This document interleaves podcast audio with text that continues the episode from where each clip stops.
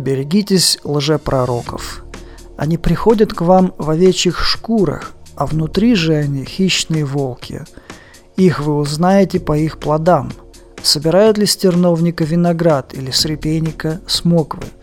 Хорошее дерево приносит хороший плод, а гнилое дерево и плод приносит негодный. На хорошем дереве не бывает плохих плодов, и на плохом дереве не бывает хороших. Каждое дерево, не приносящее хороших плодов, срубают и бросают в огонь. Итак, вы узнаете их по их плодам. Обращенные к ученикам Иисуса слова о мнимых верующих и якобы имеющих общение с Богом, которые приходят в христианские общины и берут власть в свои руки, слова о несовершенстве и уязвимости церкви – Церковь – это религиозный институт, и она не защищена от мошенников, бюрократов и приспособленцев, как и любой другой земной институт или учреждение. Внешность человека, слова, публичное поведение, внешний вид – все это может не совпадать с истинными замыслами и характером. За внешностью человека может скрываться расчетливость, равнодушие, жестокость – любовь к деньгам или власти, безнравственность и человеконенавистничество.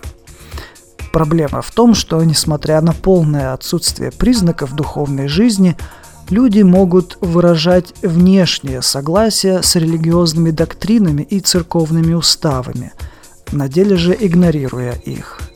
Учение Иисуса содержит указания на надежный признак таких людей – Поступки, слова и мысли со временем являют плоды жизни, последствия воздействия на людей вокруг.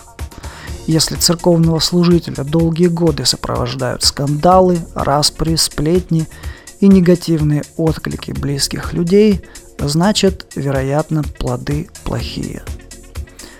Все люди несовершенны и совершают ошибки, но время безошибочно показывает сущность откровенно испорченных людей – совершающих грех осознанно и добровольно.